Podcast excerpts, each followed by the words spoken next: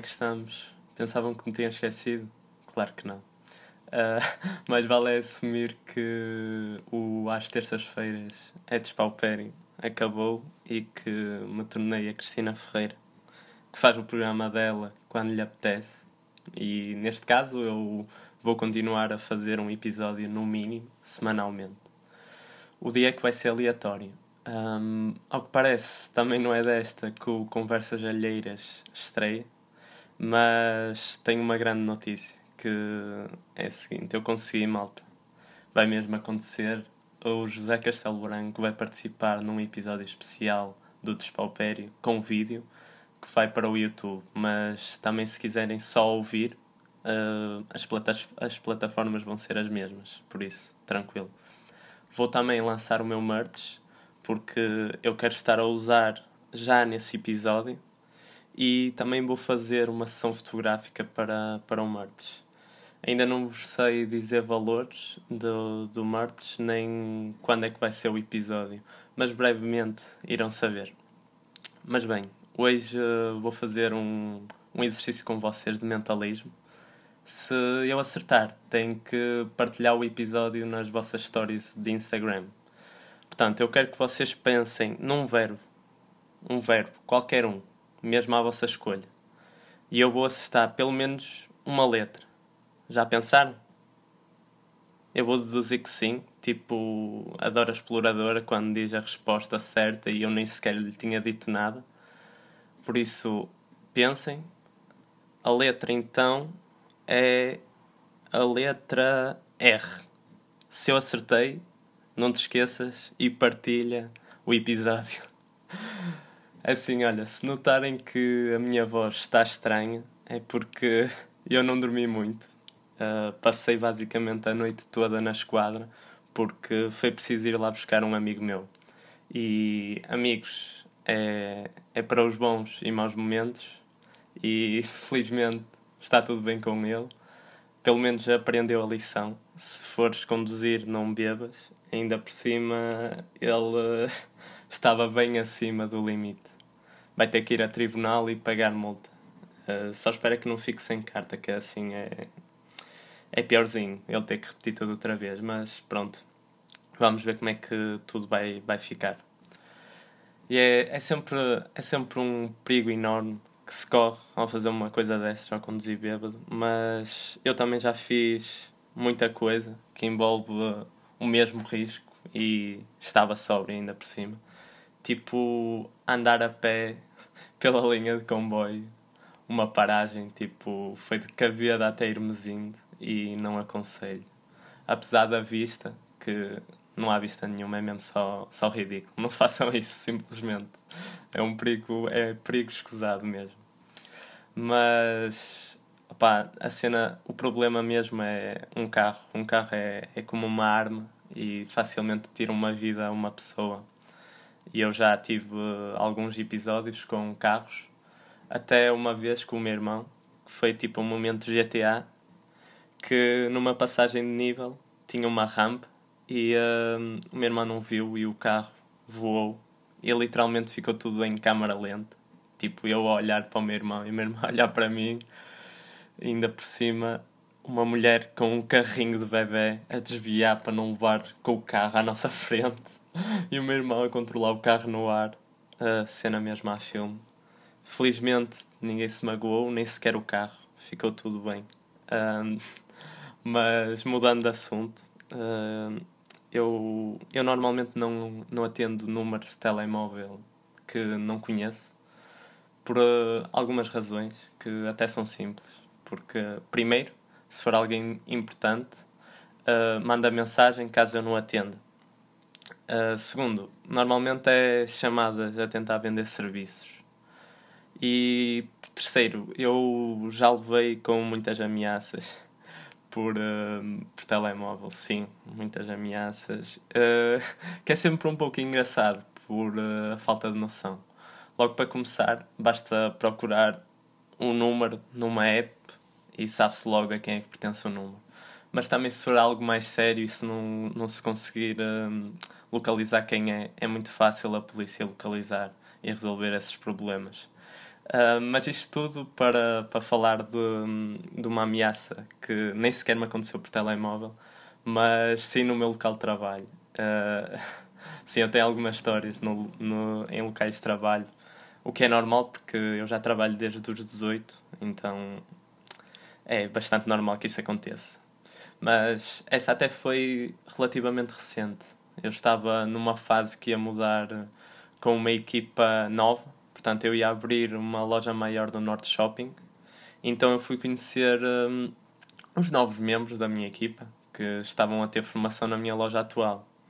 Eu, como sou um gajo brincalhão, uh, tento sempre quebrar o gelo rápido com, com o pessoal porque sei que vou trabalhar com eles durante algum tempo e precisamente por isso tenho que me relacionar relativamente, nem é bem, mas um mínimo com, com eles. Mas um desses novos membros achou que eu estava a gozar com ele e levou a peito todas as brincadeiras que eu fiz. Uh, opa, foram cenas de nada mesmo, e como é óbvio, eu nem sequer notei nada que achasse que ele estava desconfortável com alguma coisa que eu tivesse dito, obviamente. Um, é assim, eu estava então no meio da loja e ele veio ter comigo, uh, quase a encostar a cabeça. E ele estava a tremer, estava a tremer tipo de nervoso. A dizer, chegou à minha beira e disse que, que não gostava que, que gozassem com ele e a dizer que era a última vez que eu fazia, que eu fazia aquilo. É tipo, eu comecei-me a rir porque achei que lhe tinham mandado fazer aquilo, porque, porque portanto é tipo, eu só me ria e deixei que ele falasse um, e ele via-se pelo ar dele que ele me queria quase matar ali, mas ainda por cima eu a rir e a dizer tipo ele dar tanga a outro e assim. Uh, e ele lá acabou de dizer o que tinha a dizer e, e foi tipo fazer uma cena qualquer. Então eu cheguei à beira do, do pessoal que já era do meu, da minha equipa antiga e disse: Olha, quem é que foi o boi que mandou o moço novo vir-me ameaçar? Tipo, eu a dizer isto a rir-me, claro.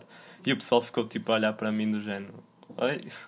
E a pensar que eu estava a gozar. Foi ali tipo um, um mal entendido do caraças.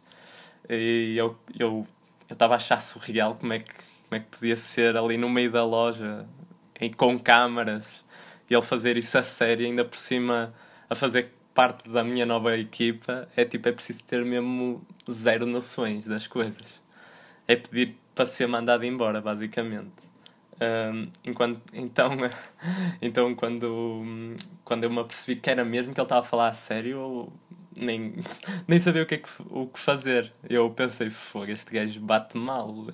Então eu fui falar com o meu supervisor e contei-lhe o que tinha acontecido. E ele também. ele também pensou que eu estava a gozar. E foi que eu, que eu pensei que devia de começar a brincar menos. Porque, porque pronto, isto é muito estranho isto acontecer e toda a gente pensar que eu estou a gozar. E até eu a pensar que estavam a gozar comigo, não é? Mas também eu percebi que hum, a minha vida simplesmente não permite uh, e faz sempre com que, um, com que pense e com que pensem que estão a brincar. E, e então um, o moço acabou por, uh, por pedir-me desculpa.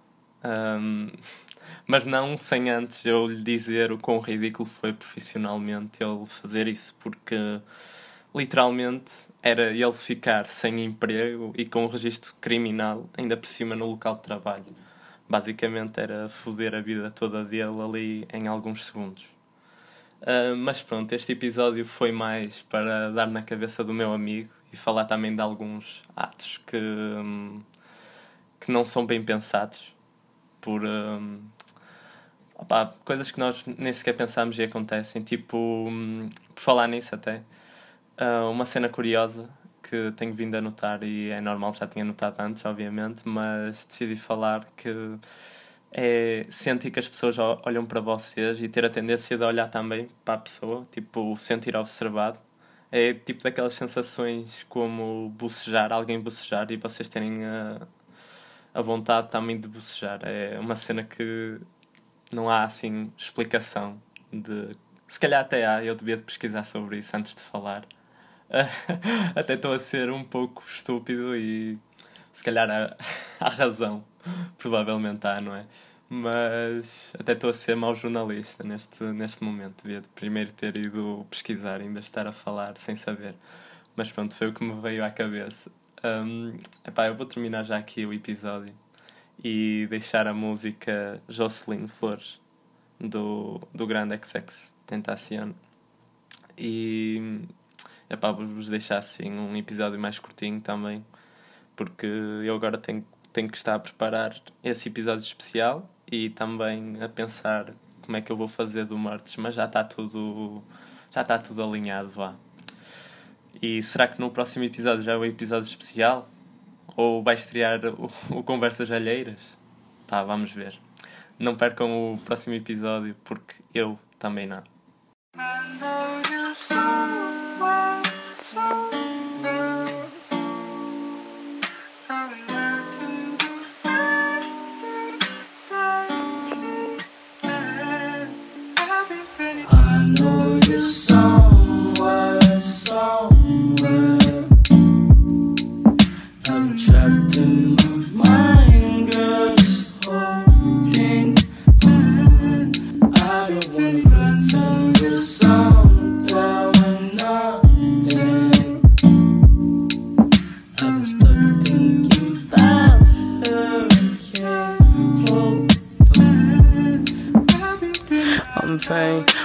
10 shots in my brain. I've been tripping about some things can't change. Switch Suicide the same time, I'm tame. Put your diss in, bag of a phone call. Girl that you fuck with, kill it so. That was this summer and nobody helped. And ever since then, when I hate myself, when the fucking ended, pessimistic. All wanna see me with no pot to piss in. But niggas been inside about the grave I'm digging. Have a conversation about my hate decisions. Fucking sickening. At the same time, memories surface through the grapevine. But my uncle playing with a slip knot. Put some out of stress, got me fucked up, been fucked up since a couple months they had a nigga locked up.